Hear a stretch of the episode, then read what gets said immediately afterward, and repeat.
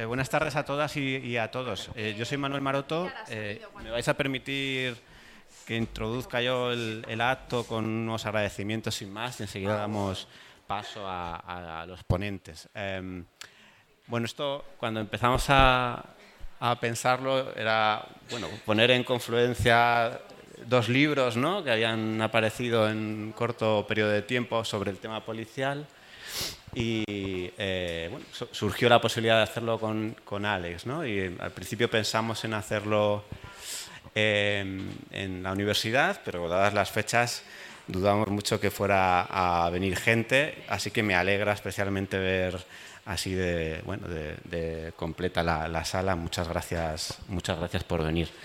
Eh, muchas gracias, por supuesto, a los ponentes, a todos por prestarse a participar, a Alex, a Josef, a Sara, a Sergio y a Cristina. Además de bueno, confluir dos libros, confluyen también varios grupos de personas. Aquí tengo que agradecer también a la Universidad Complutense eh, que haya bueno, pues, eh, eh, acogido este acto como parte del Seminario de Criminología del Departamento de Derecho Procesal y Penal, gracias a, a lo cual tenemos traducción, gracias a Jimena también y también a, eh, gracias especialmente a, Cristina y a Sergio por parte de, bueno, del, grupo de Historia de la Prisión que también han coorganizado el, acto y que bueno, eh, hemos durante los últimos meses eh, tenido sesiones de otro seminario de control social y penalidad de temas también muy vinculados a lo policial y, y esto supone también una confluencia de ambas, de ambas cosas. Así que, eh, sin más, eh, y bueno, expresándoos lo contento que estoy de, haber podido celebrar esto, le doy la palabra a Cristina, que es la que se va a encargar de, moderar los tiempos con, disciplina férrea. Gracias, Cris. Vale, pues eh, muchas gracias, Manu, por la presentación, por el currazo también y la organización. Y yo, como os decía, soy Cristina Fernández, soy de, la Universidad de A Coruña y formo parte, junto con Manu y Sergio, de los autores y autoras que hemos trabajado en este libro sobre eh, seguridad y policía en la ciudad neoliberal, en Metrópolis. Y es un trabajo que nos parece especialmente interesante poner en diálogo con el trabajo hecho con Alex Vitale en relación con el contexto de Estados Unidos y las estrategias, em, experiencias o posibilidades de em, reducir o mm, llegar al final del policing, ¿no? final de, eh, eh, cambiar, desinvertir en policía o en este tipo de, políticas.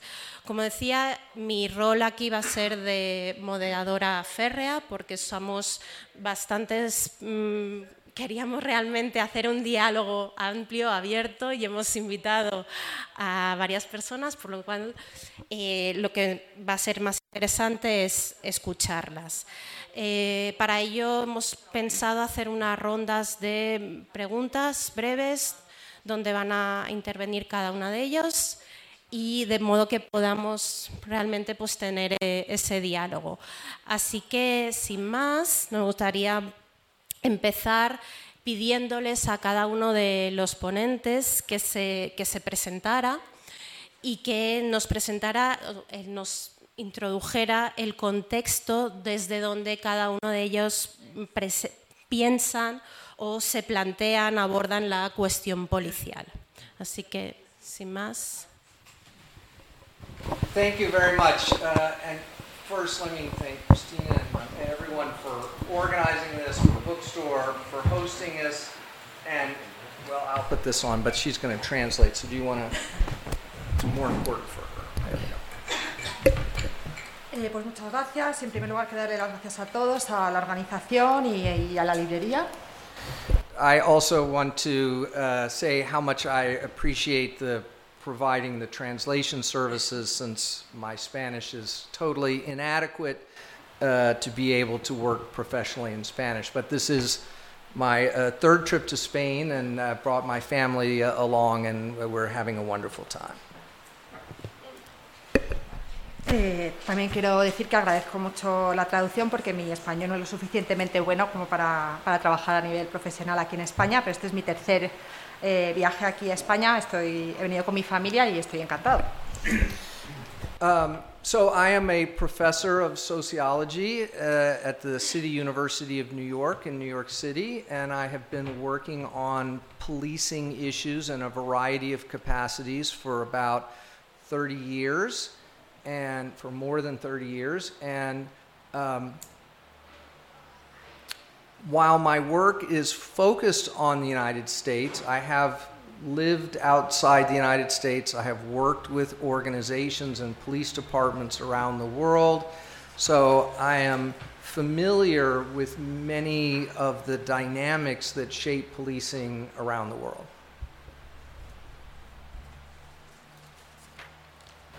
Eh, soy profesor de sociología en la City University de, de la ciudad de Nueva York y he trabajado en temas de control policial desde hace más de 30 años. Y aunque mi trabajo se centra en Estados Unidos, yo he tenido la oportunidad de vivir y trabajar en, muchos lugares del mundo y he trabajado con distintos eh, departamentos policiales y conozco bien las, dinámicas y sobre todo este tema. Bueno, eh, buenas tardes. Eh, bueno, agradeceros por la invitación y por el espacio. Eh, yo me llamo Yusef, soy periodista, eh, militante antirracista desde hace eh, muchos años. Empecé en SOS Racismo Madrid en el año 2016. trabajo investigando sobre todo las consecuencias de las identificaciones policiales por perfil racial en la vía pública, o mejor llamadas controles policiales por perfil racial. Eh, precisa, con la organización Race International Spain hicimos una investigación acerca de las consecuencias de la misma llamada Bajo sospecha y también hace cuando empezó la pandemia hicimos un, una investigación acerca de las consecuencias del racismo en ese contexto de, pues, toma policial de la vía pública y, y de carretera. ¿no? Y también ahora hemos abierto una rama de análisis de, la inteligencia artificial dentro de todo el entramado del racismo institucional eh, y cómo, cómo esta viene a, bueno, pues a reforzar el control no solo desde el ámbito policial, sino desde bueno, pues de, todas las esferas en, en, las que se manifiesta el racismo estructural, ¿no? en un equipo que se llama eh, Algo Reis. Bueno, gracias por, por la invitación para para venir hoy aquí. Me llamo Sara, eh, López y soy, eh, soy miembro de la Comisión Legal Sol, que es un colectivo jurídico-político creado con la acampada del 15M, eh, que trabaja mm, defendiendo a eh, manifestantes activistas en acciones de en movilizaciones de protesta tanto en eh, la vía administrativa, es decir, en las, multas, eh, como en la defensa penal en caso de detención.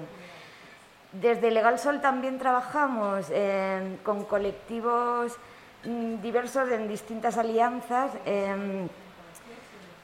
Eh, o sea, estamos en el Comité de Emergencia Antirracista, que, se creó durante la pandemia para atender a los abusos policiales contra la población racializada. Eh, también trabajamos con colectivos migrantes, sobre todo recurriendo a sanciones de compañeros lateros y manteros. Eh, y eh, también somos parte de otras eh, organizaciones, en concreto No Somos Delito, que es una plataforma de un centenar de organizaciones que intenta derogarlas, o sea, presionar para, para, para, la derogación de las leyes Mordaza, en concreto Código Penal y la Ley de Seguridad Ciudadana.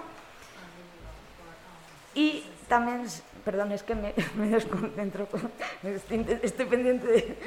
lo siento, sí. Madre mía. Eh, lo siento, lo siento, si es por facilitarlo, vaya. Eh, vale, y finalmente soy miembro de Defender a quien defiende, que también es una coordinadora de organizaciones creada hace ocho años, creo, eh, para defender a activistas, periodistas y ciudadanía en general frente a los abusos policiales, que es una coordinación estatal eh, en la que hay pues esto, organizaciones con perfil parecido al nuestro en distintas partes del Estado. Y ya, creo, perdón.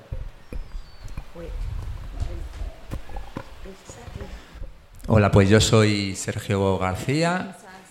Em, bueno, entre otras cosas, soy profesor de antropología en la Complutense y llevo bastante, bueno, unos cuantos años, más o menos desde 2006, 2007, trabajando sobre temas de seguridad, sobre discursos securitarios, prácticas relacionadas con el miedo y poco a poco me fui acercando a temas de la gestión policial. Además de la parte de, investigación, desde la propia militancia, pues he estado eh, próximo a, estos temas.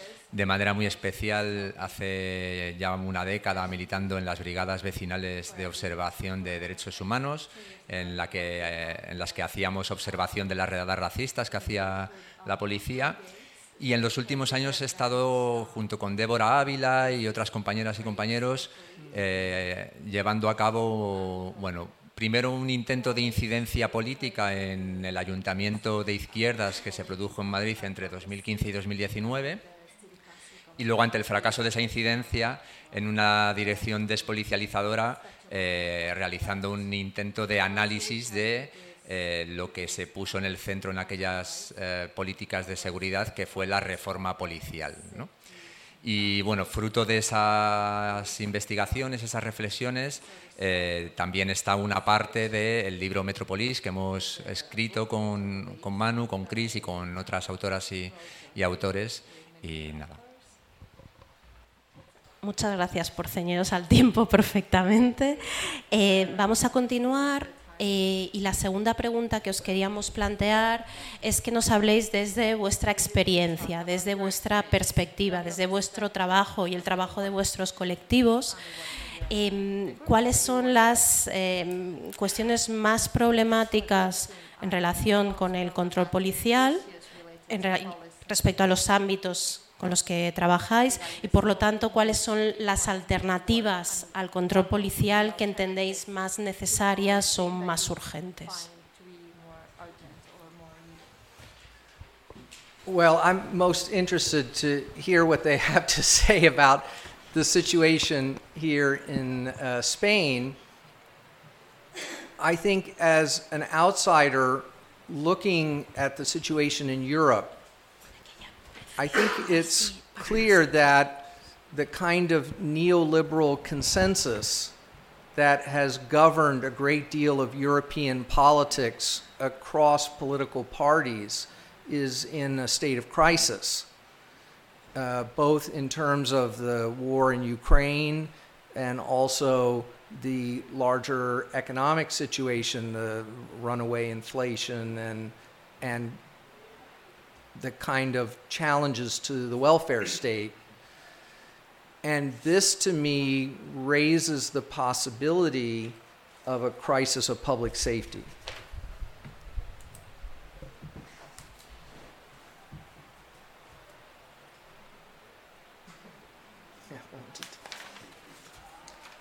Eh, en realidad estoy más interesado en escuchar lo que tenéis vosotros que decir respecto a la situación en España. Eh, desde fuera, eh, fijándome en la situación. Ah, desde fuera, fijándome en la situación en Europa, eh, creo que está, pienso que está claro que el consenso neoliberal que ha gobernado Europa a través de los distintos partidos políticos está ahora mismo en una situación de, crisis, tanto por la situación de Ucrania como por la situación económica, con la creciente inflación y todos los retos a los que se, enfrenta el, el, estado de bienestar. Y todo esto crea la posibilidad de una crisis de seguridad pública.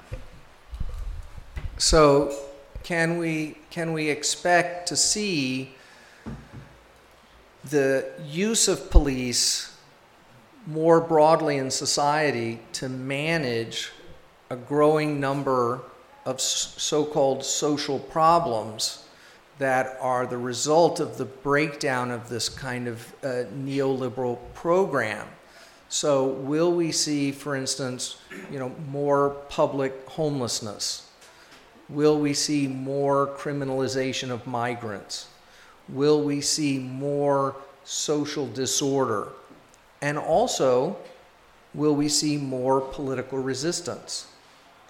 And the state's response to each of these is likely to be more intensive, invasive, and aggressive policing.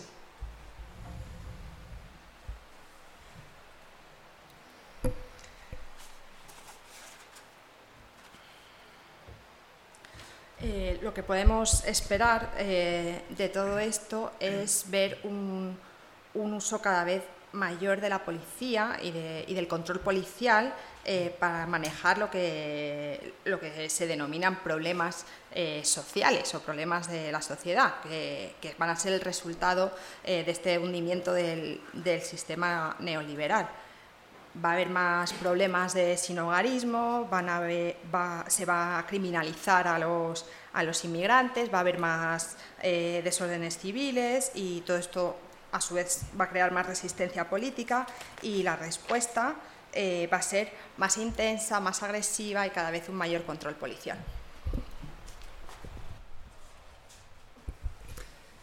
Bueno, eh, como decía anteriormente, fundamentalmente el campo en el que más he trabajado tiene que ver con, con las identificaciones policiales racistas. ¿no? Eh, con esto, que más o menos todos tenemos una idea clara de lo que es, estamos hablando de cuando las fuerzas y los cuerpos de seguridad del Estado identifican a una persona por lo que es, por lo que representa y no por lo que ha hecho, que sería el, el, el marco que lo regula y que legitima ese tipo de controles policiales. ¿no? Entonces, se está identificando a las personas por su condición racial. Eh, eh, antes de, del estado, antes de la pandemia, ya teníamos un trabajo desde el movimiento antirracista, que lamentablemente no es tan fuerte como lo es en, otros países, como es Estados Unidos, pero que cada vez es más fuerte, y también desde las organizaciones sociales como, o las ONGs, como la, las que yo colaboro también, eh, se estaba haciendo todo un trabajo de ya no eh, una alternativa ¿no? al, control policial, sino en, estamos en el, en el, estado de, en el estadio de eh, vigilar la labor policial, ¿no? Eh, sin siquiera plantearnos otros escenarios eh, posibles más allá del control policial más allá de, las fuerzas policiales ¿no? y de eso que, que llaman la seguridad. ¿no? Eh, entonces, todo el trabajo que venimos haciendo se basa fundamentalmente en algo que debería ser eh, y que debería existir per se, ¿no? que es la fiscalización de la labor policial, la información acerca de las actuaciones policiales y el reconocimiento de ciertas prácticas policiales, como es el caso de los controles raciales, que son, como cualquier práctica de racismo institucional, sistemáticamente negadas por el Estado, a pesar de las investigaciones, de las denuncias eh, que hay en tribunales internacionales, porque los tribunales españoles desestiman todo tipo de denuncias en este tipo de control policial y es la justicia internacional la que acaba condenando a España. Entonces, hay de partida una negación absoluta del Estado de dialogar acerca de la fiscalización de estas prácticas. ¿no? Y claro, y es importante tener en cuenta qué es la institución policial. ¿no? La institución policial al final es eh, quien tiene el monopolio legítimo de la violencia y de garantizar el orden. ¿no? Y, y, ese poder se lo hemos dado como, como ciudadanía en tanto que nosotros participamos en eso que es, llamamos la democracia a través de las elecciones y que los gobiernos otorgan determinados mandatos a, las fuerzas policiales. ¿no?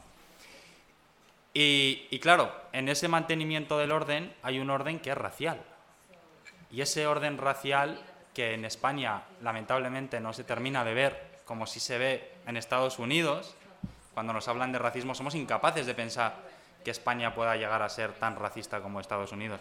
Lo es eh, y tiene una historia de más de 500 años que así lo, lo, lo, lo manifiesta. ¿no? Eh, entonces, yo creo que, que estamos, en un, por ir a la, a la, pregunta, ¿no? en un punto de partida de, de, de cuestionar el modelo mismo de la seguridad partiendo de qué es eso que está, qué, qué entendemos por seguridad, ¿no? Porque en el contexto en el que estamos ahora de esta resaca otanista, ¿no? Eh, que nos están bombardeando desde el gobierno con es importante invertir en el armamento, con todo lo que conlleva a nivel policial, em, porque la seguridad es lo que garantiza todo lo demás, ¿no?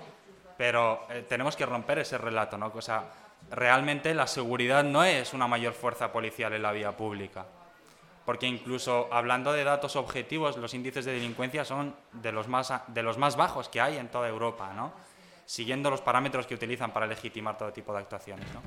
Em, entonces, e, intentar eh, rebatir el discurso en torno a qué es la seguridad y si para nosotros la seguridad es el control policial o es eh, que se mejoren los servicios públicos, que tengamos una vivienda digna, que seamos capaces de transitar la vía pública todos en las mismas condiciones de igualdad, cosa que no se da, ¿no?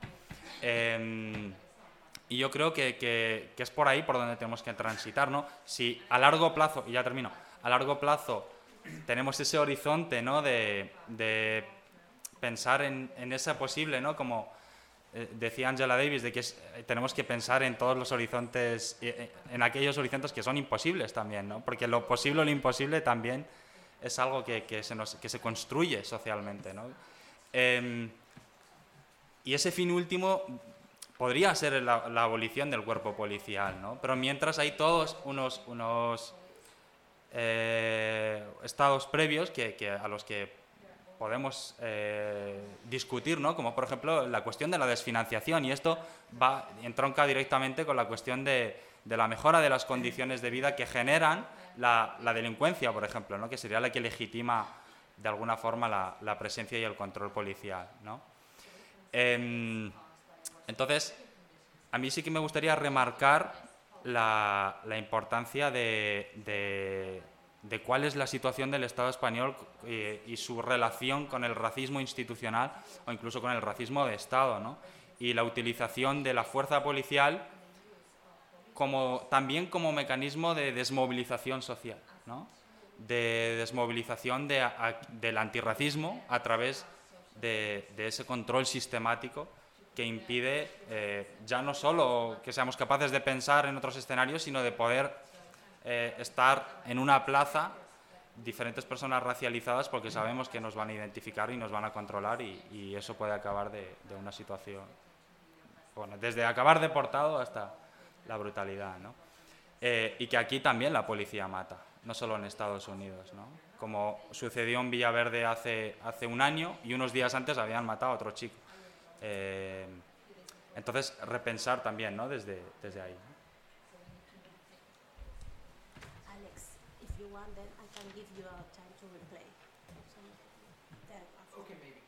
Yes, yes, Sara, si nos puedes contar algo más sobre el tema. Sí, bueno, a, mí en concreto se me ha pedido que hable desde el, o sea, desde el plano no somos delito en, relación a, la ley Mordaza.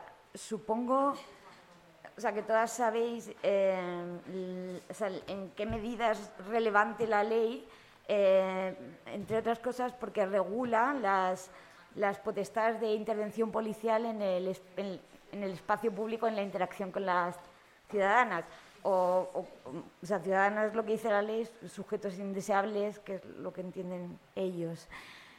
Entonces, claro, o sea, desde, este punto de vista es bastante relevante, ¿no? porque, la, porque la ley, como sabéis, tiene eh, medidas que permiten el hostigamiento a, determinados grupos eh, muy concretos, en realidad, jóvenes racializados de los barrios periféricos, por ejemplo, con identificaciones, registros y cacheos, pero también tiene medidas eh, que criminalizan la pobreza, pues eh, desde las, multas a, las adicciones con los taxis de la droga, al trabajo sexual, eh, a la venta ambulante, o sea, con este tipo de, sanciones también tiene otro ámbito que tiene que ver con la, con la gestión del control migratorio, con, medidas de control de la documentación que permiten las redadas por perfil étnico y racial y, mm,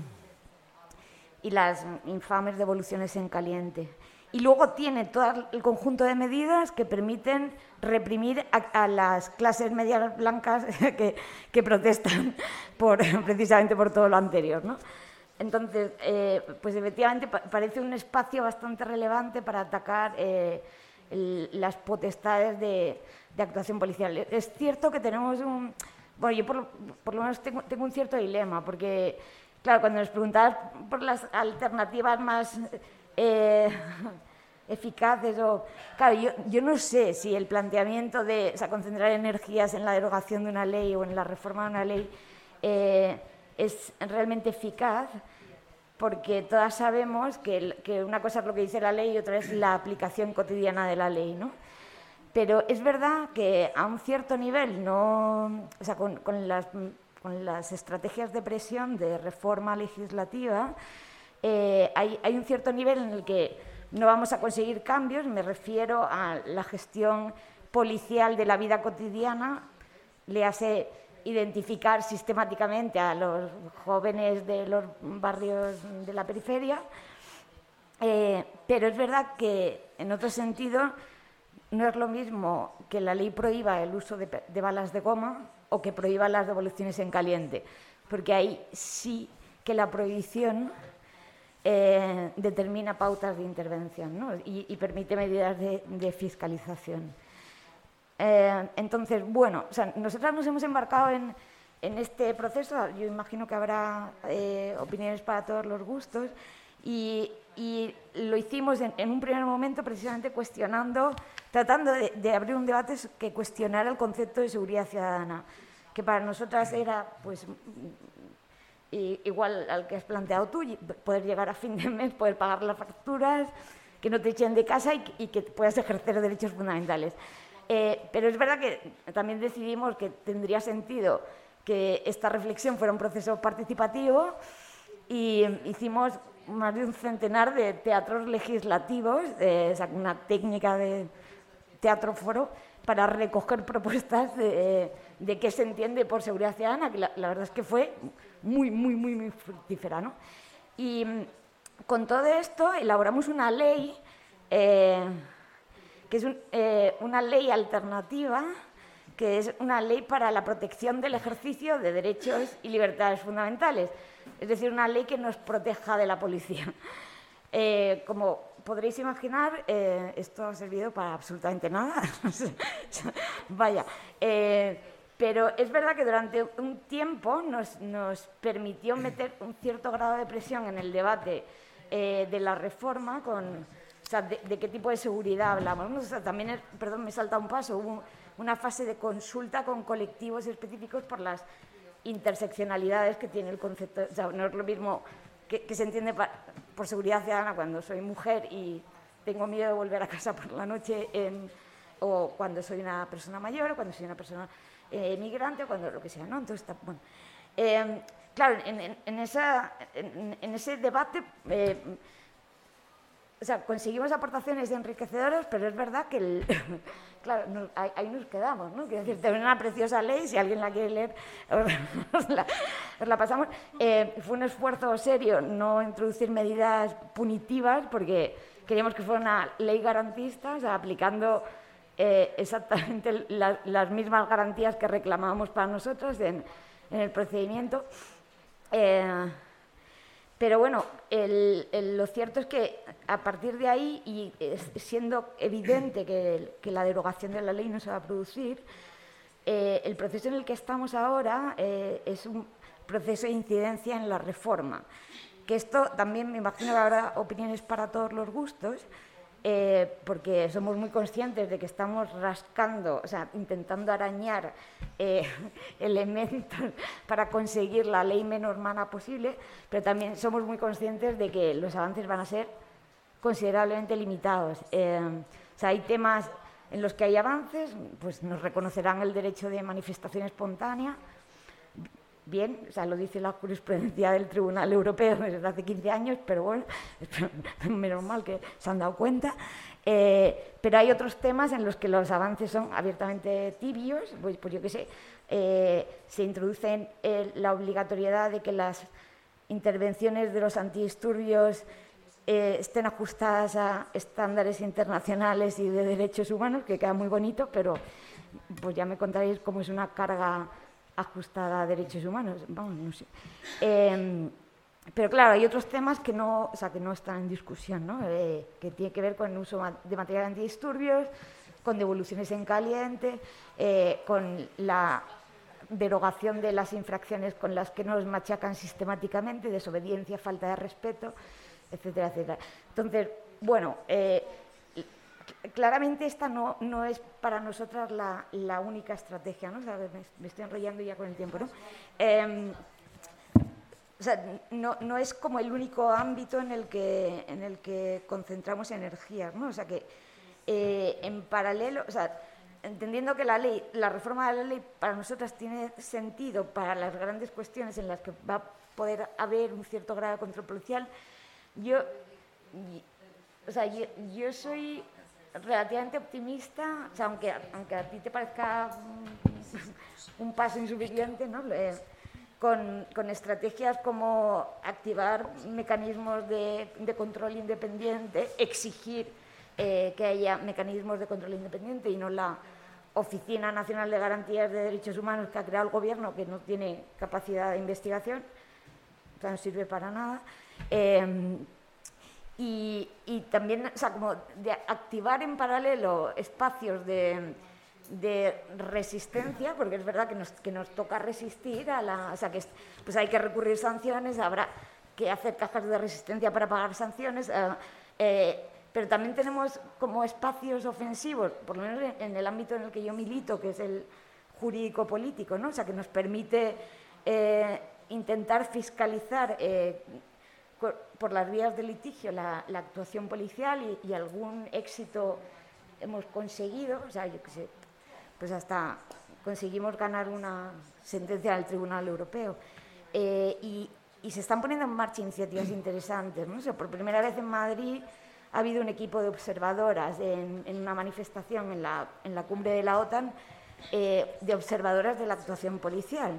Yo es la primera vez de mi vida que he podido hacer fotos a la policía a, esta distancia, vaya, o sea, ya ni recordaba lo que era esta, esta sensación.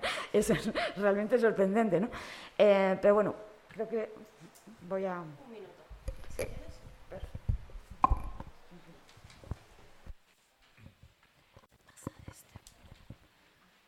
Bueno, pues eh, a, la hora de pensar en alternativas a lo policial, yo creo que lo primero sería plantearnos qué es lo que hace la policía, dónde está la policía, en qué espacios y qué efectos tiene su presencia, ¿no? Y bueno, un poco al, estilo de cómo lo ha hecho Alex para el caso de Estados Unidos, ¿no? Temática por temática, eh, drogas, fronteras, etcétera. Eh, de algún modo, quienes venimos trabajando sobre esta cuestión en los últimos años en Madrid, un poco podemos constatar la presencia de la policía en distintos ámbitos, distintas esferas, que podríamos categorizar, digamos, como en tres niveles, ¿no? Un primer nivel eh, que podríamos llamar el del delito, ¿no? el de la delincuencia, el de los hechos violentos, etcétera, donde vemos que evidentemente está la policía, pero además vemos que solo está la policía, es decir, no hay otros agentes, no hay otras políticas para afrontar estas cuestiones. ¿no? Un segundo nivel, ya bajando de gravedad, eh, que es más reciente y que probablemente en Madrid, en España, tendrá aproximadamente 20 años tras recibir ciertas influencias del mundo anglosajón y que tiene que ver con la introducción de la policía en ámbitos donde antes no estaba. La convivencia, la gestión de la pobreza urbana, eh, su presencia en, los colegios a través de agentes tutores, su presencia en conflictos vecinales a través de agentes mediadores, ¿no? Y ahí es donde vemos que eh, actores que antes estaban en estas cuestiones, en estos conflictos, ya sean las propias comunidades vecinales, las propias familias o otros agentes profesionales de la intervención social, el trabajo social, etcétera, se han ido retirando y poco a poco ha ido entrando la policía. Y un tercer nivel que ya roza, digamos, el nivel de lo absurdo, que nos permite ver a la policía en cuestiones, bueno, como por ejemplo eh, ser la primera que asiste un infarto en la calle o dando charlas de violencia de género en colegios e institutos o cantar el cumpleaños feliz en la pandemia eh, durante el confinamiento a gente que cumplía el cumpleaños, ¿no? Entonces, identificando estos tres niveles, ¿no? De mayor gravedad a menor gravedad, bueno, eh, primero tendríamos que plantearnos cómo ha ocurrido esto, ¿no? La hiperpresencia de la policía ya no solo en lo delincuencial, sino en lo social en general, incluso en lo cultural, ¿no? en la hiperproducción de series, televisión, producciones de audiovisuales, eh, etcétera. ¿no? ¿Cómo se ha producido esta hiperpresencia? ¿no? Tendríamos que plantearnos, eh, en primer lugar, qué cambios se han producido en la ciudad neoliberal a nivel de políticas de gestión policial, ¿no? y eso nos lleva al preventivismo o al giro preventivo como una forma de expandir el poder policial más allá del trabajo meramente reactivo hacia otras áreas, ¿no? el vaciamiento ¿no? de lo social y al mismo tiempo el vaciamiento de lo, policial, entendido como delincuencial, en la medida en que en España han ido cayendo en los últimos 20 años las tasas de delitos, ¿no? y por lo tanto la búsqueda de la policía de otros nichos de actividad. ¿no? Y en tercer lugar, la fusión, coordinación, colaboración entre las políticas de seguridad y las políticas sociales cada vez más, en educación, servicios sociales, sanidad, etcétera, ¿no? Entonces, alternativas ante esta cuestión. Eh, yo creo que el propio análisis ya nos da algunas eh, respuestas. Bueno, por supuesto, ciertas reformas son necesarias, sobre todo las reformas que permitan rebajar el poder policial, porque hay otro tipo de reformas que precisamente van en la dirección contraria en tanto en cuanto permiten aumentar el poder de la policía. Por ejemplo, eh, la formación en derechos humanos dentro de los cuerpos policiales acaba haciendo a los policías en expertos en derechos humanos. No, no rebaja su poder policial, sino que él les otorga un nuevo expertise, por así decirlo. ¿no? Entonces, yendo en dirección contraria a este tipo de reformas, por supuesto aquellas que permitan vigilar, fiscalizar la violencia, el racismo policial, etcétera, son bienvenidas. ¿no? Pero creemos, quienes escribimos el libro Metropolis, que al mismo tiempo tenemos que plantear alternativas activas, ¿no? no solamente defensivas, ¿no? de sustitución del poder policial, ¿no? en la línea del defund de police que nos viene de, Estados Unidos. ¿no? Por supuesto, Alex toca en el libro eh, muy bien todas estas cuestiones, ¿no? la despenalización, descriminalización de ciertas cuestiones, la desfinanciación y reinversión en políticas sociales, ¿no? de vivienda, de servicios sociales, educativas, etcétera, pero Ojo, también visto desde nuestra propia experiencia, también vemos cómo las políticas sociales pueden ser neoliberales, ¿no? Y por lo tanto también tenemos que pensar en el enfoque de esas políticas sociales, ¿no? Si las políticas sociales permiten, en último término, redistribuir poder y recursos o no, o no lo permiten, ¿no? Eso en cuanto a políticas públicas, institucionales o como las queramos llamar, ¿no? Pero pensamos también que hay todo un campo ¿no? de eh, experimentación que se abre que es el de, digamos, el de la autonomía comunitaria, ¿no? ya sea en los movimientos como en las comunidades vecinales, ¿no? Eh, en los grupos humanos en, general. ¿no? Y ahí es donde vemos que bueno, eh, es factible o deseable eh, abrir una reflexión sobre las prácticas, prácticas prefigurativas que ya hoy en día permiten y han permitido a lo largo de la existencia de la humanidad gestionar los conflictos ¿no? sin el uso de la policía. ¿no? En segundo lugar, aprender de experiencias que nos llegan de, fuera, nos llegan de manera muy especial del ámbito eh, rural y de sociedades indígenas de Latinoamérica, desde las experiencias zapatistas, desde Chelán en México, pero también desde experiencias urbanas, ¿no? Eh, o, bueno, desde experiencias también como la de Rojava, la de Rojava, o experiencias urbanas como Acapatzingo en, en la Ciudad de México, donde eh, se gestiona el conflicto y la cuestión que tiene que ver con, con problemas sin, que, eh, sin permitir a la policía entrar, y al mismo tiempo reflexionar qué de todo esto eh, se adapta o puede adaptarse a nuestros contextos, contextos concretos que son cambiantes y que además, son, son diversos. Gracias, Sergio. Em, bueno, vamos perfectamente on time, así que si no sé si a Alex, que ha hecho una intervención muy corta, le parece, tras escuchar algo sobre estas experiencias en Madrid, en Europa o en España, hacer algún comentario. Si no, continuamos.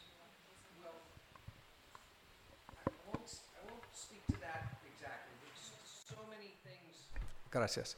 So, so many things to respond to, but I want to just tr- try a little bit of different framing, which, which you began to try to do a really interesting way uh, in your discussion about like human rights and the limits of a human rights approach. Uh, my advice to people in the movements has been to focus less on the control of police and the changing of the law and instead to reframe this as a movement for safety and justice, where we say what safety and justice is. We, we don't accept their ver- version of security, which to them means police, the law, violence. Their notion of security is rooted in an, well let me do you need do you want to you, you okay. Their notion of justice and security is rooted in a system of law that they create that is not under our control and is not really for our benefit right? The, the, the, these legal systems and the notion of order that they create allow for the systematic exploitation of populations here, internationally, etc. So I don't want to spend my energy rooting our movement in the relegitimation of that system of law and in attempting to, you know, reform police through human rights standards. What what I want to do is articulate a new politics of safety and justice that is about creating the possibility for everyone to have choices, to flourish, to live full lives, with the understanding that policing is antithetical to that process. And so we have to delegitimate policing, delegitimate their notion of security, delegitimate their notion of the rule of law, and articulate our vision of, you know, safe housing, adequate incomes, full health care, freedom of movement freedom from violence in our everyday lives and the structures that we would need to have in place to make that possible. And of course, those structures are antithetical to their notion of law and order.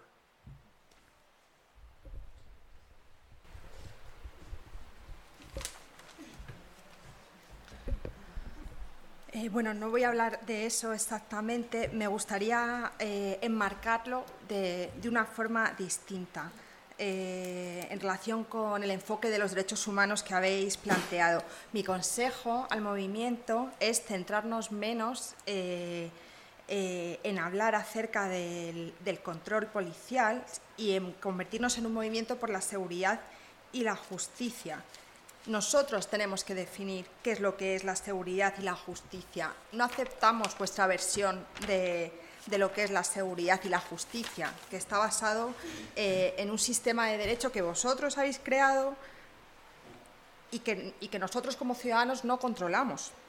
Eh, es un sistema que permite la explotación sistemática de la población Así que yo creo que no debemos centrar nuestros esfuerzos en, legitimizar ese sistema, hablando de qué forma se tiene que controlar, etcétera, etcétera, sino que lo que, lo que, lo que yo quiero es que articulemos una nueva forma de política, una nueva política de seguridad y justicia en el que todo el mundo, todas las personas tengan la posibilidad de vivir una vida plena. Y el control policial y el sistema que hay ahora es justo lo opuesto de, ese sistema. Tenemos que deslegitimizar el control policial como eh, sistema del Estado de Derecho.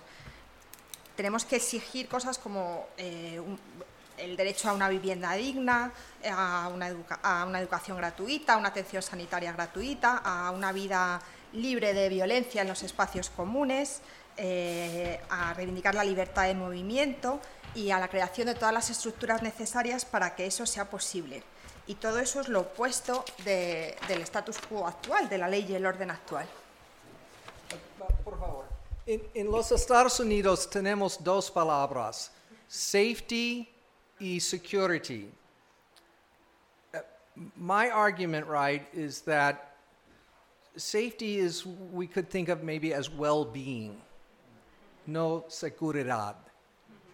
¿Entiende? ¿Entiende? Sí, ok.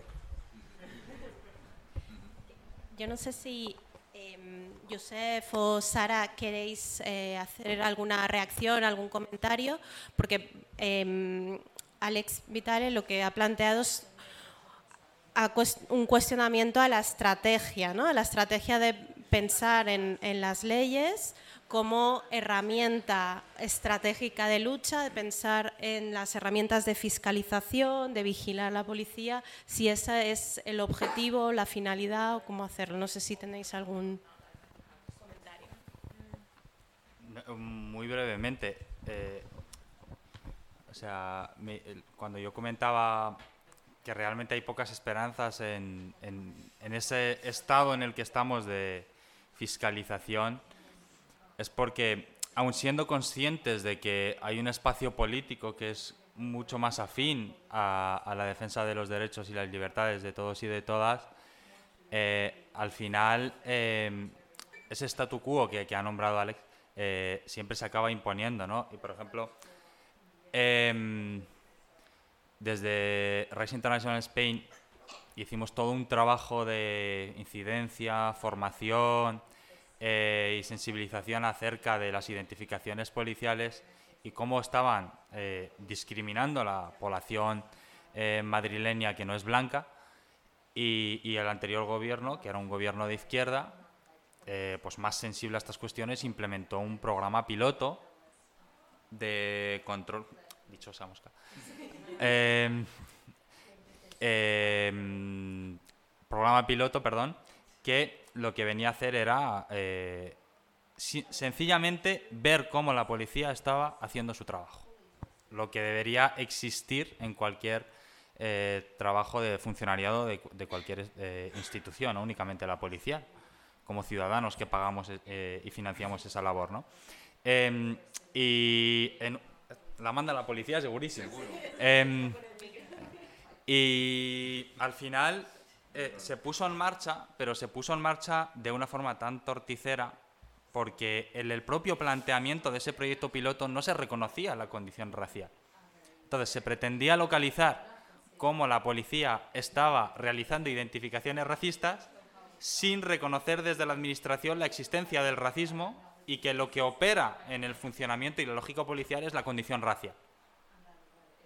Resultado, pues un proyecto piloto que no permite detectar, eh, luego hay toda una historia de los sindicatos, de la policía de ultraderecha que denunciaron, etcétera, etcétera. ¿no? Em, entonces, no hay un cuestionamiento estructural de, la, propia lógica eh, racial de todo el sistema. ¿no? Em, y por eso es tan importante eh, la crítica que se hace desde el antirracismo, porque es una crítica que va en línea de lo que él ha comentado, ¿no? Que critica los cimientos mismos del sistema que tenemos, no, únicamente en aquellas, en aquellas medidas que, como esta, en cuanto llegó el gobierno de la derecha, la derogó y a otra cosa, ¿no? sino a plantear cuestiones y plantear debates que nos permitan ir hacia escenarios que sí supongan realmente un cambio y no sean eh, únicamente pasos eh, estéticos casi, ¿no? Que, que realmente no cambien nada.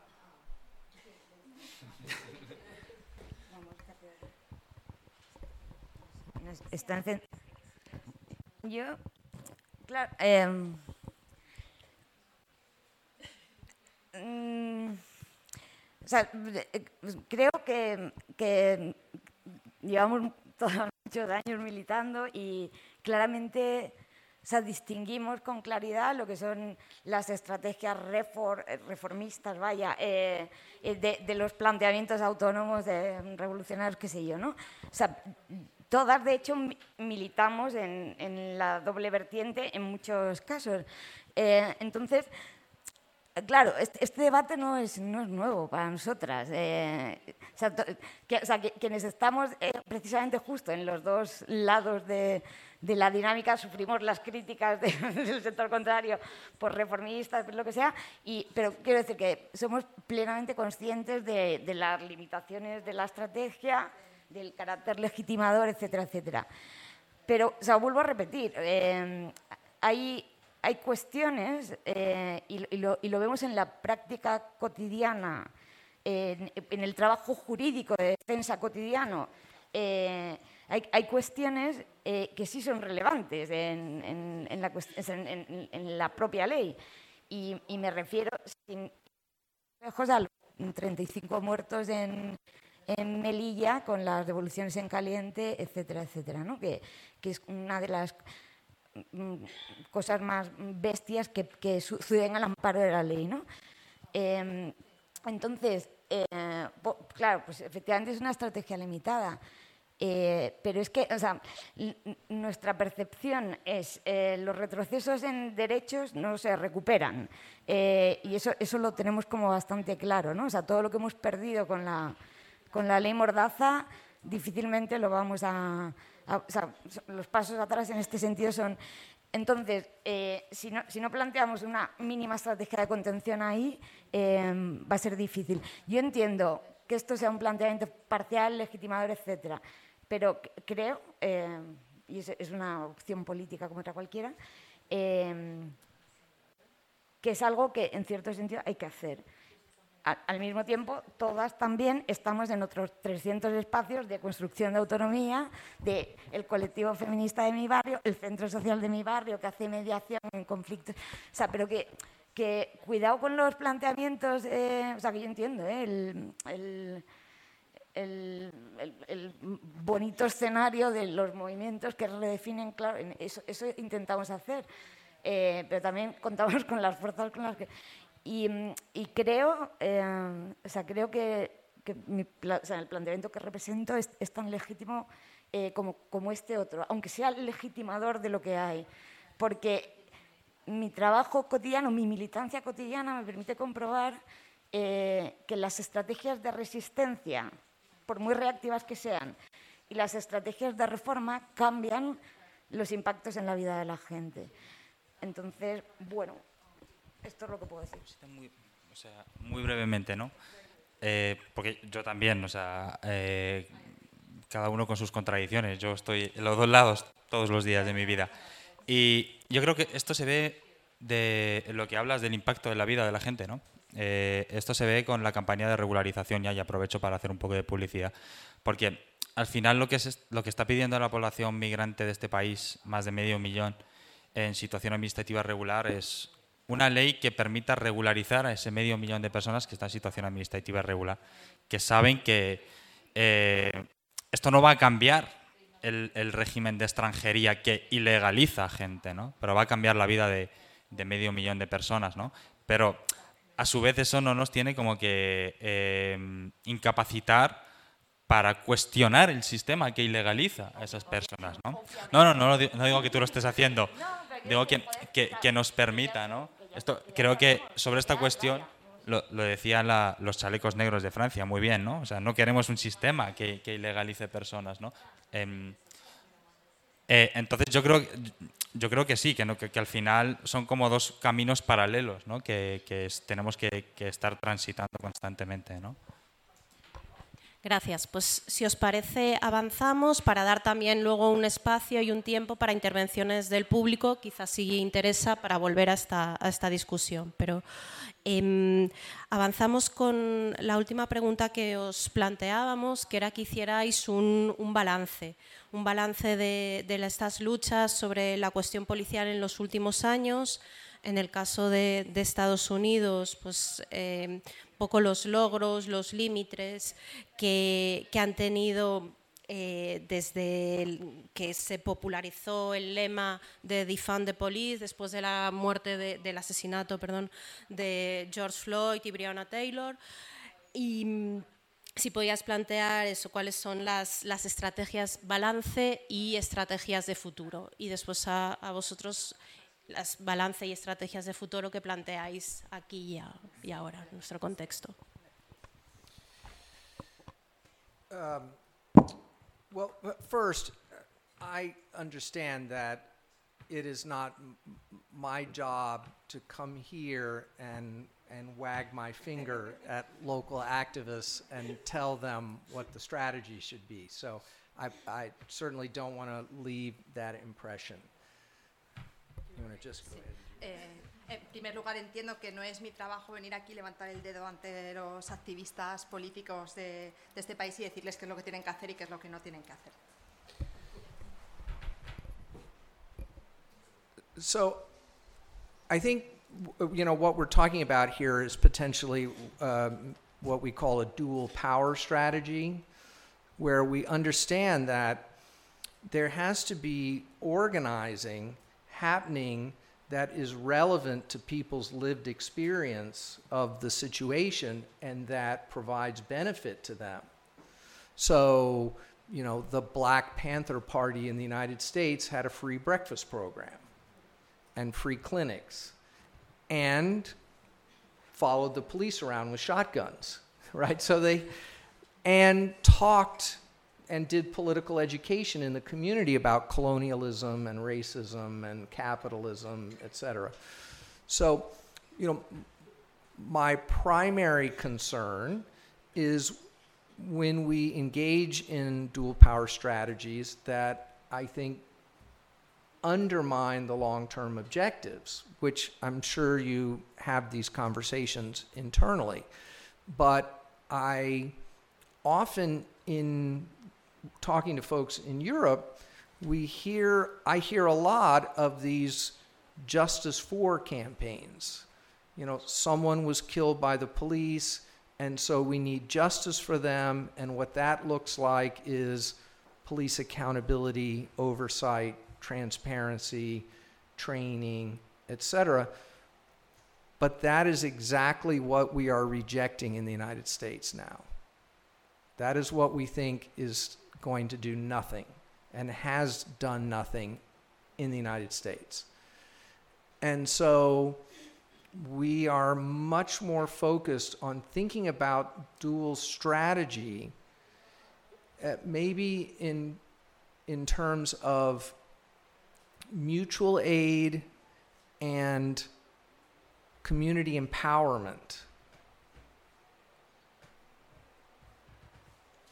Combined with you know political education and trying to build relationships with labor unions and other powerful forces around this kind of new vision about well-being and justice.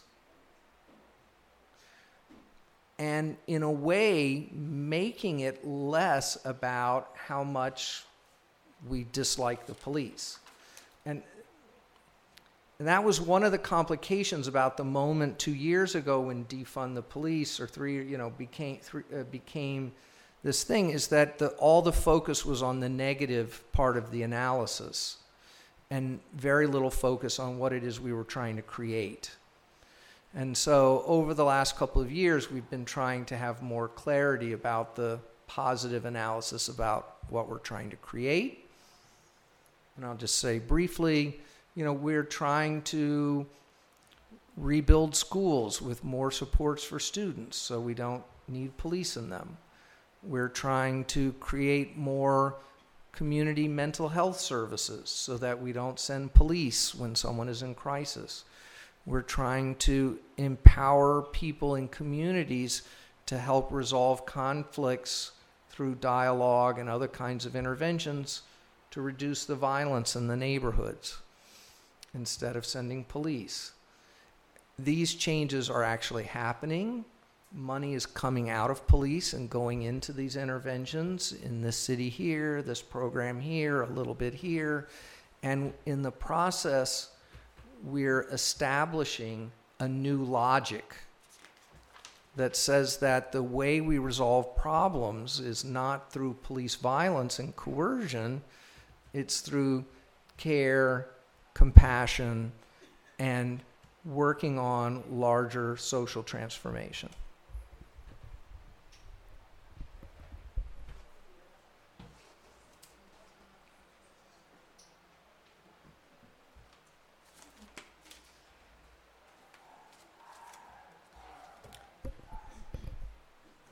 Bueno, hablamos de lo que podríamos llamar una estrategia dual.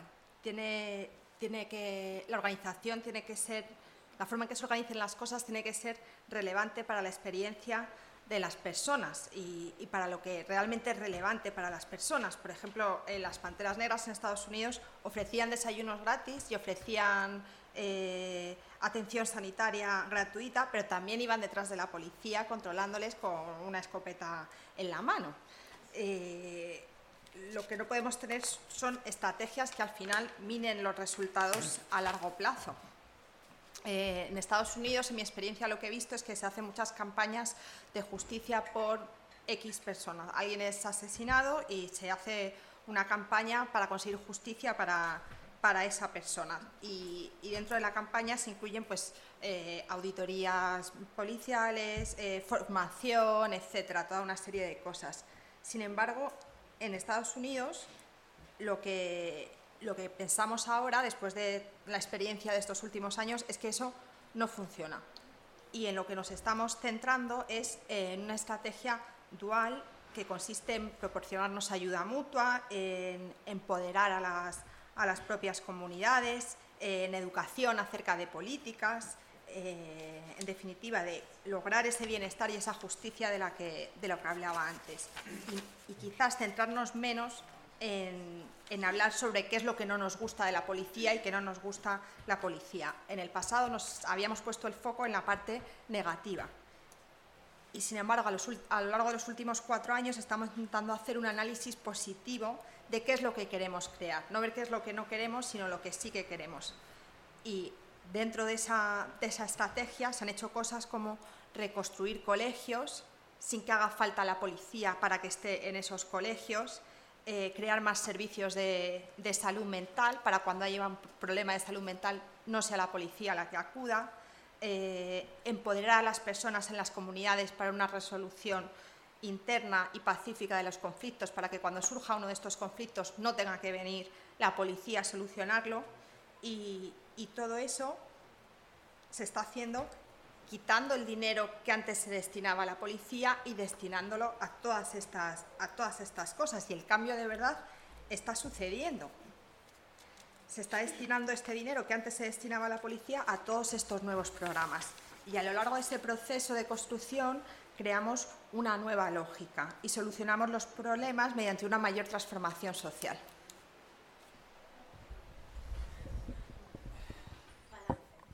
Bueno, eh, retomando la, la, nota positiva con la que acaba y para hacer la comparativa es desoladora con España, porque si precisamente lo que lo que eh, está sucediendo en el Estado español es que cada año hay un, una mayor inversión en las fuerzas y cuerpos de seguridad del Estado, en armar y comprar cada vez más armamento y sobre todo material antidisturbio y, cada vez una mayor legitimidad, ¿no? Eh, con todo el rol que tiene la extrema derecha y, y esa labor fundamental de, de, al final, marcar las líneas discursivas, ¿no? Que, está haciendo, pues bueno, pues que hablemos de cuestiones que parecíamos que, no se debía de hablar, ¿no? Eh, cuando se avecinaba el, el estado de alarma, nosotros señalábamos y, tratábamos de pensar formas de resistir, ¿no? Porque, bueno, pues pensábamos que, que en un contexto de normalidad, eh, el control policial, racial, es el que es, es tan brutal y tan, y tan mortal, pues imaginábamos que en, un, en una situación de, pues de toma policial de toda la vía pública, incluso del ejército incluso, em, pues sabíamos que eso iba a incrementar ¿no? y que iba a impactar directamente en la vida de las personas migrantes y sobre todo en la vida de aquellas personas que están en situación administrativa irregular, las cuales sobrevivieron gracias a las redes vecinales, que eran quienes les hacían las compras de alimento básico y los movimientos antirracistas que consiguieron armar cajas de como el comité antirracista que ha comentado ella, ¿no? Em, entonces, en, ese panorama de desolador, eh, que yo lo siento, pues soy muy pesimista siempre, pero sí que eh, veo que el, movimiento antirracista cada vez está encontrando la, tecla de desnormalizar cuestiones que eran totalmente normales, ¿no? Por ejemplo, o socialmente ¿no? aceptadas. El, tema de que, hemos estado hablando aquí, las identificaciones policiales, ¿no? El, generar que en la sociedad se cuestione eh, el por qué siempre ve a la policía identificando a unas mismas personas eh, simplemente ese cuestionamiento es el inicio de, algo, ¿no? Que antes no nos llamaba la atención y que consideramos que era normal porque si se identifica a personas negras y a personas moras es porque son las que son delincuentes, ¿no? Em, también eh, el, hecho de repensar el, propio lenguaje con el que nos articulamos, ¿no? Eh, y, cómo nos, y cómo nos definimos y sobre todo repensar esas alianzas con los movimientos, eh, ya sea con el movimiento trans, con alianzas feministas o, con otros... Eh, porque al final las necesidades fundamentales del antirracismo son de una, de, una urgencia brutal. ¿no? Al final la primera lucha y la más fundamental es contra la ley de extranjería. ¿no? Eh, y, y, nos encontramos muchas veces luchando contra ese monstruo que es la ley de extranjería y existen eh, todo un otro entramado. Eh, por ejemplo, por poner un ejemplo, la cuestión del antigitanismo. La ley de extranjería no afecta a la, población gitana de este país, pero sufre eh, un racismo brutal. ¿no? Entonces, em, en, esas, en esas estrategias también tratamos de aprender de, de otras, de otros pueblos. ¿no? Cuando, cuando comentabas tú antes lo de y, y sentía porque conozco esa experiencia de, de pueblos indígenas ¿no? que, que, tienen sus propias formas de, donde no permiten entrar a la policía porque lo gestionan. Y, eh, también es verdad que ahí los pueblos indígenas están reconocidos ¿no? en algunos de esos países, cosa que aquí en, en este país, por ejemplo, no se reconoce eh, la existencia de otros pueblos ¿no? Como, eh, y se le otorga el estatus de de legalidad, por ejemplo, al pueblo gitano y a sus prácticas ancestrales. ¿no? Me estoy yendo un poco por las, por las ramas, ¿no? pero ya acabo. Em, entonces, eh, yo sí creo que, al final lo que estamos haciendo o, se está tratando de... Eh, y no quiero hablar como, como portavoz del antirracismo, pero sí que dentro del antirracismo estamos como tratando de repensar y de cuestionar eh, cuál es nuestro lugar, cuáles son nuestras fuerzas, nuestra incapacidad y, los pocos recursos que tenemos para sacar adelante, eh, pues impulsar esas normas, impulsar denuncias, acompañar cuando matan a alguien que no tenemos ni siquiera abogados, ¿no? Y, vincularnos con otras luchas para, para poder eh, encontrar la forma de, pues bueno, pues de estar constantemente haciendo contrapeso, lamentablemente desde la respuesta, ¿no? Y no desde la proposición eh, que, es un poco lo que comentaban aquí antes eh, sobre la mesa. No estamos como siempre respondiendo y tenemos que ser muy imaginativas eh, y, en eso estamos, ¿no?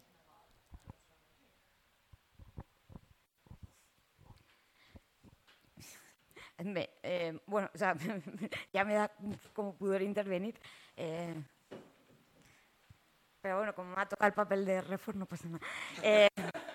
Eh, vale, el balance, pues efectivamente no puede ser eh, particularmente optimista. Seguimos con la ley Mordaza encima y honestamente las posibilidades de que haya ni siquiera la reforma que está planteada sobre la mesa son, mínimas. O sea, yo ni siquiera eh, confío en que el trámite de reforma se complete antes del fin de la legislatura, con lo cual, pues eh, efectivamente todo esto no habrá servido para gran cosa. Eh, pero es verdad que ha servido para, muchas cosas en el, proceso.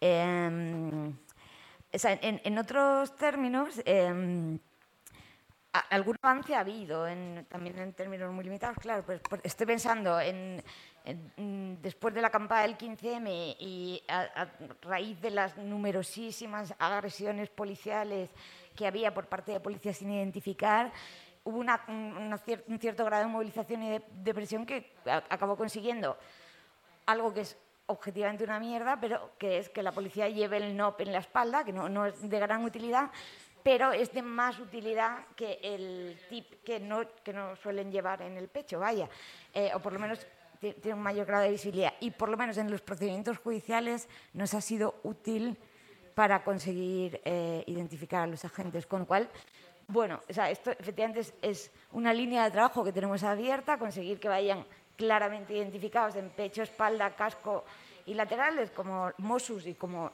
media policía en Europa, pero es una batalla eh, contra la impunidad policial. Que, o sea, nosotros, nos han archivado más de mil denuncias por agresiones policiales por no poder identificar a la gente intervenía. Entonces, son avances parciales, pero bueno, em, por lo menos para, para nosotros sí que son sí que son relevantes.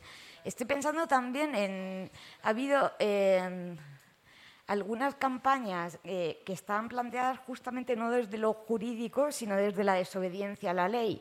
Eh, por ejemplo, también, Legal Sol también es parte de la plataforma por la desobediencia civil, eh, que, puso en marcha una caja de resistencia para pagar las sanciones, pero sobre todo puso en marcha una campaña que a mí me, ha parecido siempre muy bonita, muy interesante, la campaña DNI, Di No a las Identificaciones, que básicamente consistía en, eh, en la medida en que las sanciones son arbitrarias porque identifican a, cualquiera, eh, decidimos no llevar la documentación para que nos tengan que llevar a toda esa comisaría a identificar y dificultar el... Bueno, déjalo, tiene que estar ahí. Eh, dificultar el, trámite o colapsar la, comisaría. ¿no? Eh, y eso pues, pues mm, eh, es una estrategia de desobediencia clara que además pues, expone a los activistas a sanciones, mm, abusos policiales, bla, bla, bla, bla. bla. pero bueno, o sea, el, el, balance es limitado claramente, pero, pero algunos pasos sí que hemos conseguido dar. O sea, yo sigo pensando que en la situación en la que estamos y entendiendo que esto efectivamente son estrategias que se articulan en paralelo, o sea, yo desde el ámbito en el que milito, así la mayor parte del tiempo, eh, las estrategias en las que pongo foco son en, en, pues efectivamente, en reformas legislativas, no solo con presión en la calle, más incidencia con partidos, más incidencia internacional, sino también em, eh, con litigio estratégico. para mí, para mí no, para nosotros sería muy importante que, que de la masacre de Melilla salga un caso de litigio que consiga tumbar las devoluciones en caliente, la sentencia del Tribunal Europeo miserable que, que legitima esta práctica. ¿no? Em, pero, más allá de esto, sí, yo estoy, terminando. Quiero decir que, en, la, fase en la que estamos, también poner en marcha, o sea, consolidar los mecanismos de control policial. Estamos en este, en este estadio, o sea, con los equipos de, observación, eh, consolidar las, las, mínimas estructuras de, de resistencia jurídica, pero también política, consolidar los espacios de solidaridad. En paralelo, eh, pues yo entiendo que se, están poniendo en marcha un montón de prácticas diferentes, ¿no? O sea, quiero decir que, eh, claro, leí en, vuestro libro los colectivos feministas que cuestionan el, recurso a la, policía en casos de violencia machista eh, y que se articulan bajo la lógica de me, defienden mis amigas, no la policía. ¿no? Eso, eso es algo que pues, yo vivo en el, espacio feminista en el que milito, pero también veo muy de cerca cómo el centro social de mi barrio, La Villana, uno de ellos, eh, ha conseguido articular espacios de gestión autónoma como la despensa solidaria, eh, como la plataforma afectadas por la hipoteca, como gestiones de mediación en conflictos vecinales de todos los colores sin necesidad de intervención policial. Es decir, que, que hay y participamos de, en espacios autónomos que, que son muy valiosos ¿no? y, que, y, que, ponen en cuestión esta historia. Pero bueno, me he enrollado, no, no sé qué he dicho.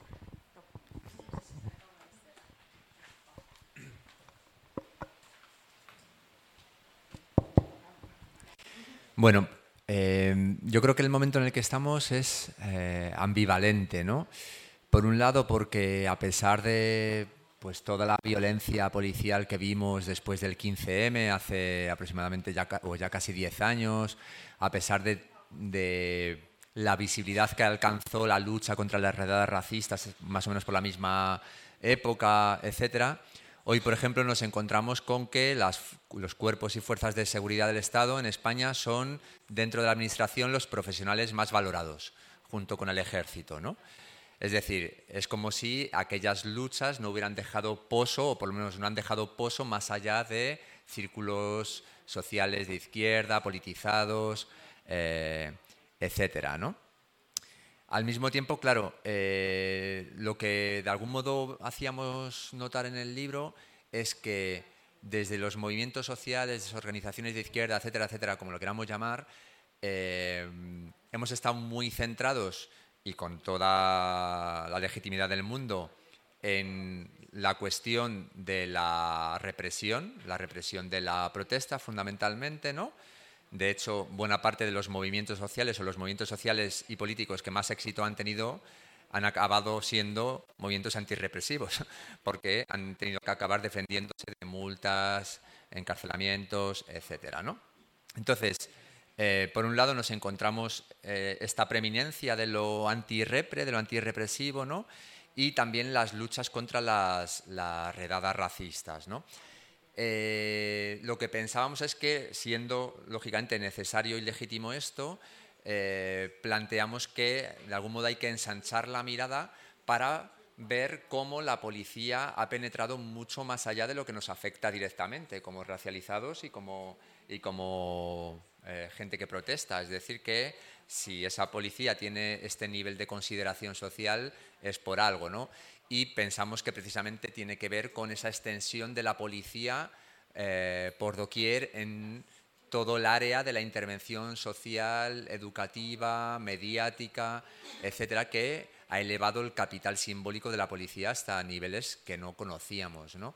Entonces, desde ahí nuestro planteamiento siguiendo un poco esa gradación que hice antes, ¿no? de niveles de gravedad donde vemos que está la policía y podría no estar, eh, o estar menos, o incluso estar mucho más acompañada ¿no? por otros que tuvieran eh, el protagonismo. ¿no? En primer lugar, y además nos parece políticamente relativamente fácil, eh, habría que sacarla de los espacios absurdos que he nombrado antes. ¿no? Es decir, pensamos que es relativamente fácil interpelar a, por ejemplo, otros profesionales de los colegios, de la educación, de los servicios sociales, etcétera, eh, aún apelando, si se quiere, a argumentos corporativistas de, oye, ¿qué hace la policía dando una charla en tu colegio sobre bullying o sobre eh, violencia de género, ¿no? Eso, en primer lugar, nos parece que es una primera, una primera lucha, ¿no? Que debemos plantear, ¿no? de algún modo interpelando a gente que está en esos espacios. ¿no? En segundo lugar, el segundo paso, sacarla de los espacios que ganó en los últimos 20 años, fundamentalmente la gestión de la convivencia.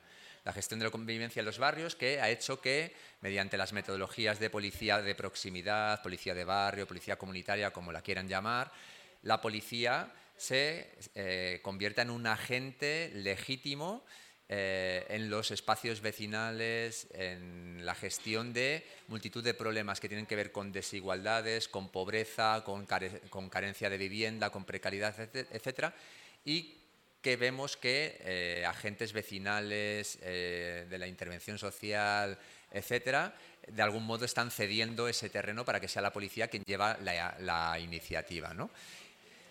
Y desde ahí nos parece eh, importante interpelar a esas organizaciones vecinales, el movimiento vecinal, organizaciones de izquierda, etcétera, para que replanteen su papel en esta cuestión legitimadora de la policía. ¿no? y para un debate, por supuesto, mucho más profundo, porque tiene otras aristas más complejas, ¿no? la cuestión del delito, la cuestión penal, ¿no?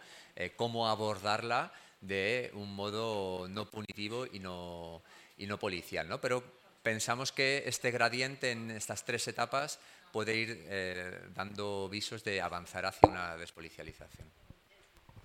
Vale, pues muchas gracias a, a todas por ajustarlos lo mejor posible al tiempo y eso hace que tengamos algunos minutos para que si eh, quienes estáis aquí, quienes habéis estado aquí escuchando los debates, las preguntas, las propuestas, os apetece plantear, cuestionar o, aprovechar que tenemos aquí a los ponentes para preguntar algo.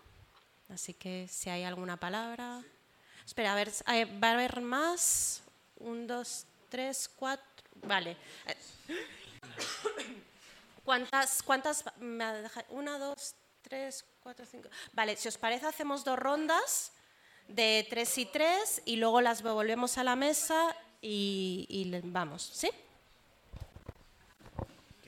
Can I also, can I just say something briefly about police, can I say something briefly about police impunity? I want, I want to just suggest that there is no policing without impunity, that that is a myth that we can have policing without impunity, that police are that state capacity to just break the laws when necessary, to do what has to be done, a state of exception. When there's no resistance, they can have a friendly face, follow the rules, but always they will break those rules when it serves a state interest. Quiero decir algo muy brevemente en cuanto a la impunidad policial. No hay control policial sin impunidad, es un mito. Eh, pueden cumplir con la ley y si no hay ningún tipo de resistencia, poner una cana amable, pero eh, en el caso de que no la haya, tienen toda la libertad del mundo para no seguir las normas y hacer absolutamente lo que quieran. Hola, buenas tardes. Mira, lo primero quiero poner un ejemplo mío habláis de lo, cómo es la policía neoliberal se parece bastante a la neotardo-franquista o como la queramos decir y farcista. Cuando yo era joven, que ya soy bastante mayor, tengo 60 años, eh, no había una semana en que no nos pidieran como muy poco tres veces el carnet. Eso simplemente por estar. Luego ya si te estaba fumando un canuto, etcétera, etcétera, pues hasta la idea. Eh, ahora pues exactamente igual. Lo que ha cambiado es el gris y el azul.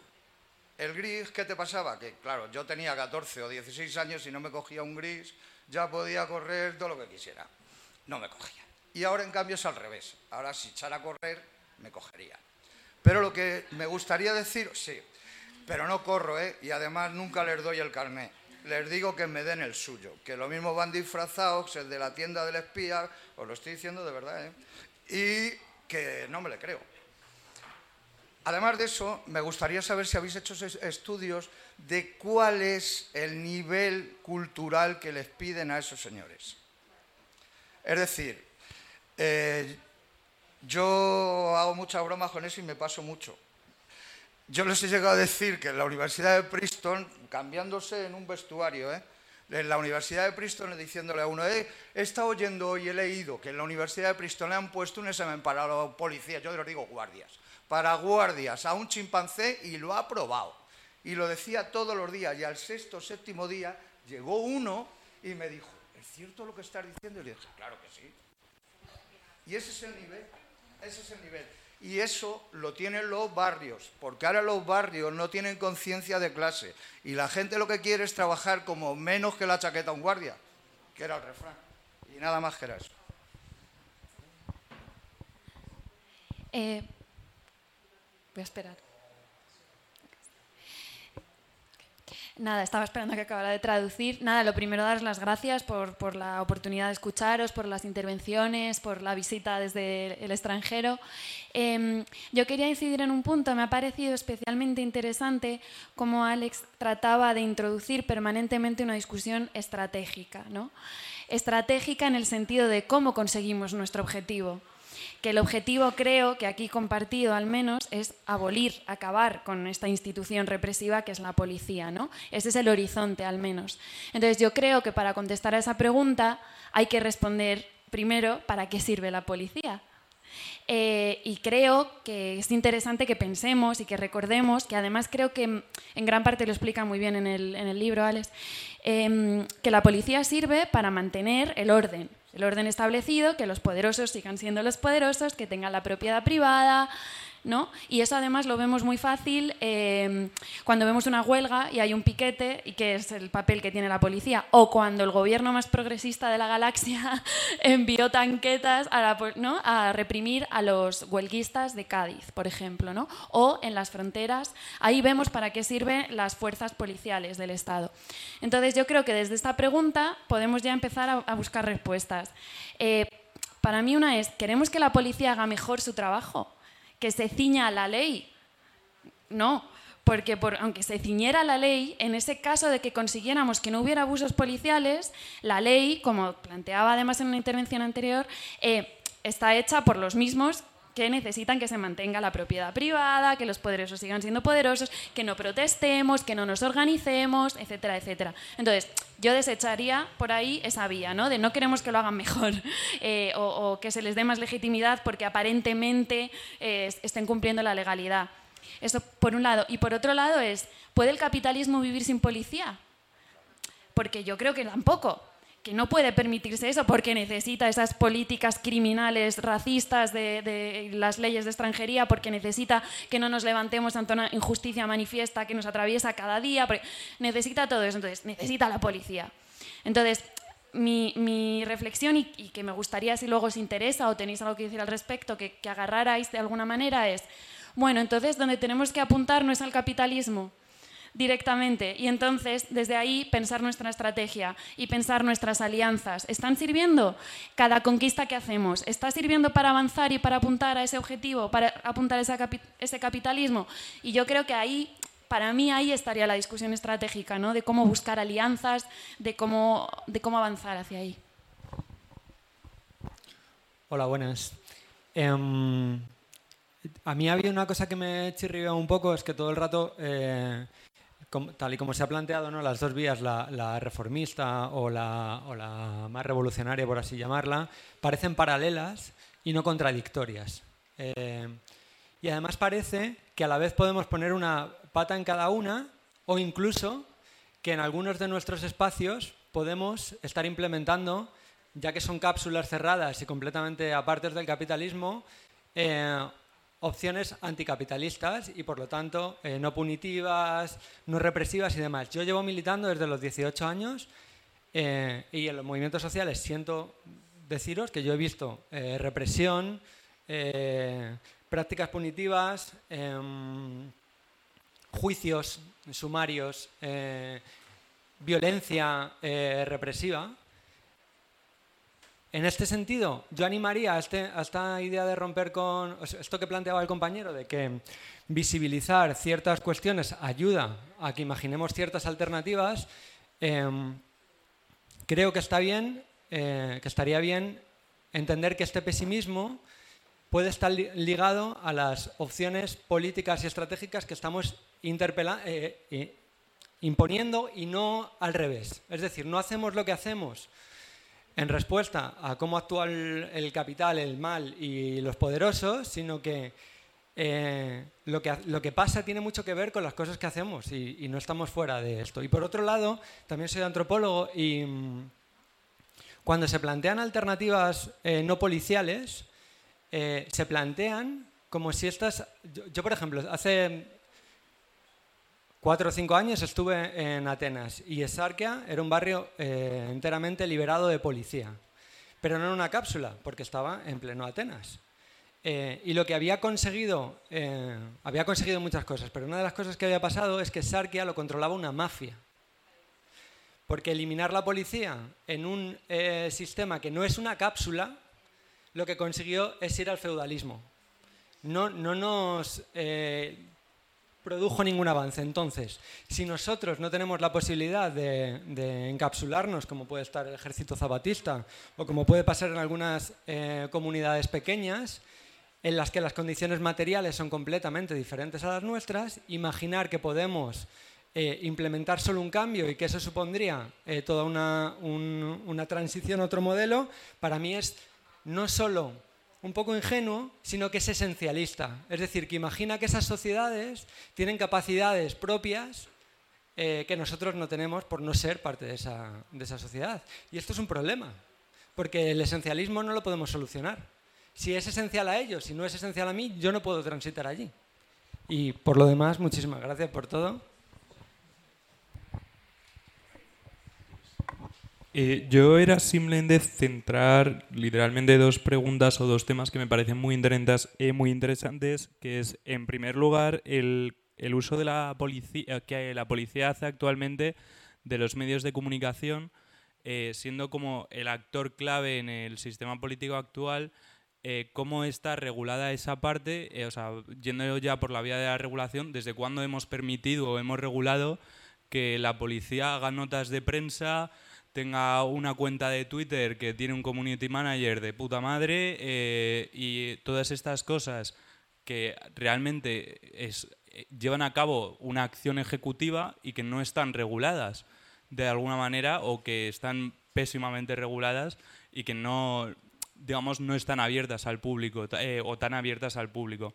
Entonces me parece que ese puede ser un planteamiento el oye, te voy a prohibir que cedas a la prensa que vienen unos supuestos anarquistas italianos super guays del Paraguay que saben reventar, eh, reventar todo, porque se dice siempre, no pasa, o sí pasa, pero lo que está claro es que genera un miedo desproporcionado, etcétera, que es eh, impresionante. Y entonces me gustaría saber cómo está regulado eso y cómo se puede avanzar en esa regulación.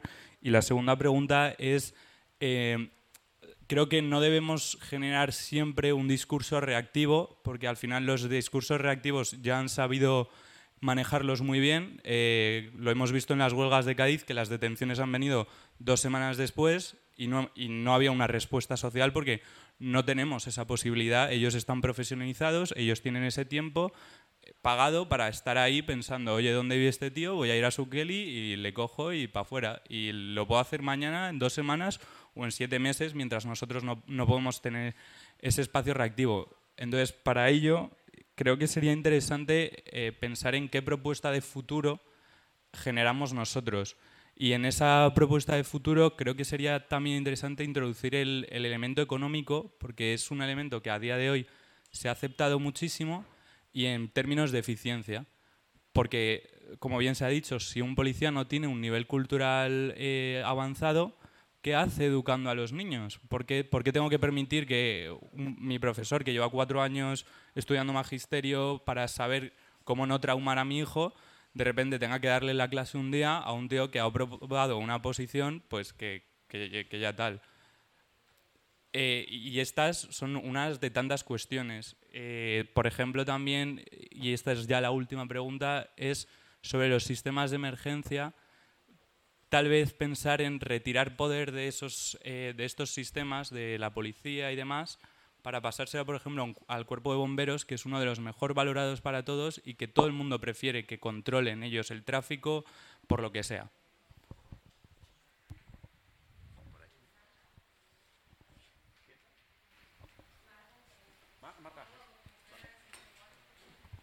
Bueno, eh, muy buenas tardes.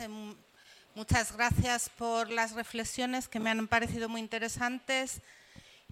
Y bueno, yo tengo dos cuestiones, una más general y una más concreta. Bueno, no sé si son concretas o generales, pero bueno, son dos. O sea, yo en cuanto a las estrategias, como que soy mucho más modesta, ¿no?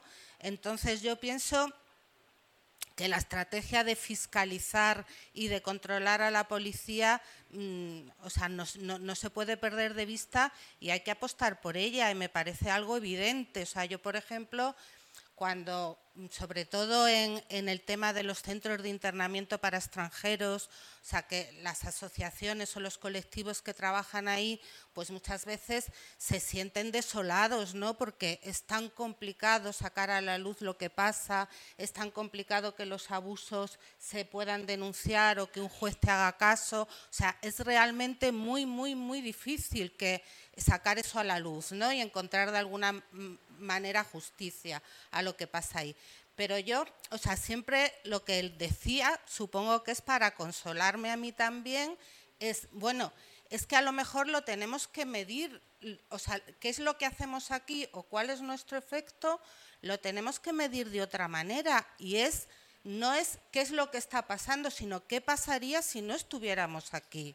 O sea, si hay, si por ejemplo en los centros de internamiento hay asociaciones que van, que visitan, que escuchan, o sea, mm, hay cierto miedo por parte de la policía a que los abusos que se puedan producir pues eh, salgan a la luz y haya, haya algún tipo de consecuencias. Entonces, desde esa perspectiva que es muy humilde o muy modesta, me parece que el estar ahí, el fiscalizar y el controlar es absolutamente imprescindible y no entra en contradicción con ningún otro objetivo que también habrá que perseguir.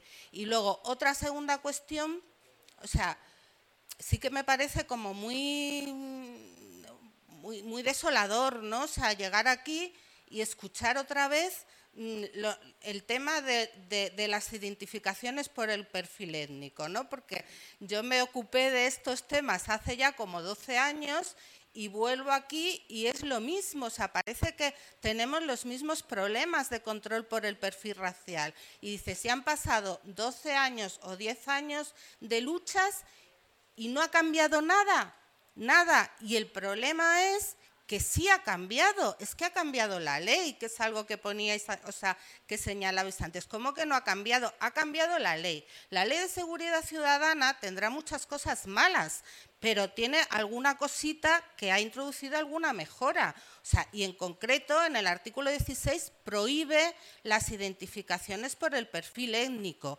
y también prohíbe, aunque no de una manera tan clara, el tema de la caza del inmigrante, o sea, de buscar gente así en plan prospectivo para ver si está, eh, o sea, comprobar su irregularidad migratoria.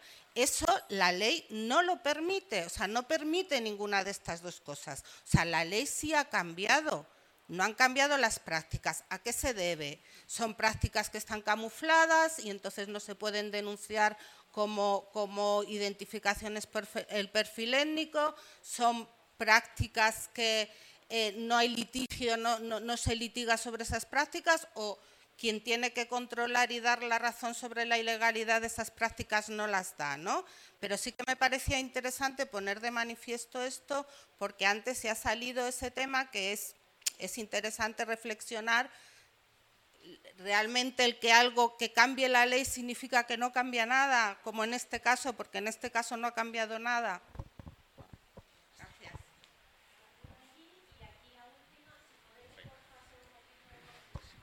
Sí, muy, muy resumido. Eh, en primer lugar, muchas gracias. Y yo quería trasladar a la mesa dos aspectos. El primero, si nos podíais dar algunos argumentos, unos tips, unas pequeñas herramientas cuando tienes un encuentro con, la policía, eh, porque hay cosas que, todos sabemos y otras que, no, que a lo mejor no sabemos y que podemos decir, mira, pues no me identifiques o bueno, ah, lo, que, lo que vosotros veáis más útil.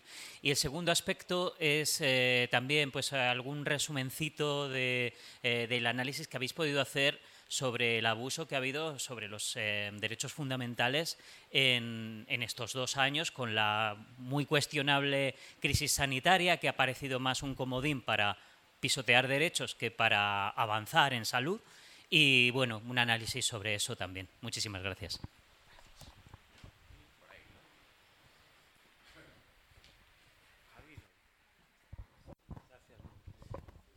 Bueno, en primer lugar, mil gracias a la mesa por compartir experiencias y al resto de los que habéis participado. Eh, como nos hemos metido, creo, en mucho, es, es, un tema muy sugerente y da lugar a un montón de dimensiones y de debates. Poner sobre la mesa por lo menos alguna, alguna pincelada muy concreta para el debate, si la queréis coger, y un par de preguntas. Alguna de ellas es la cuestión sobre romantizar o no la cuestión de la justicia comunitaria y demás, y sobre que has dado alguna pincelada también sobre si la sustitución per se da lugar a, también otras formas más justas o no de, bueno pues de, control o de gestión de este, de este ámbito. Eh,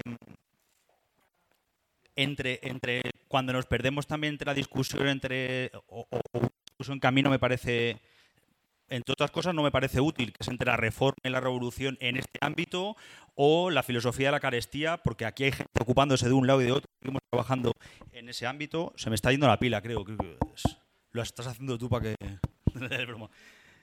control, eso es control telemático.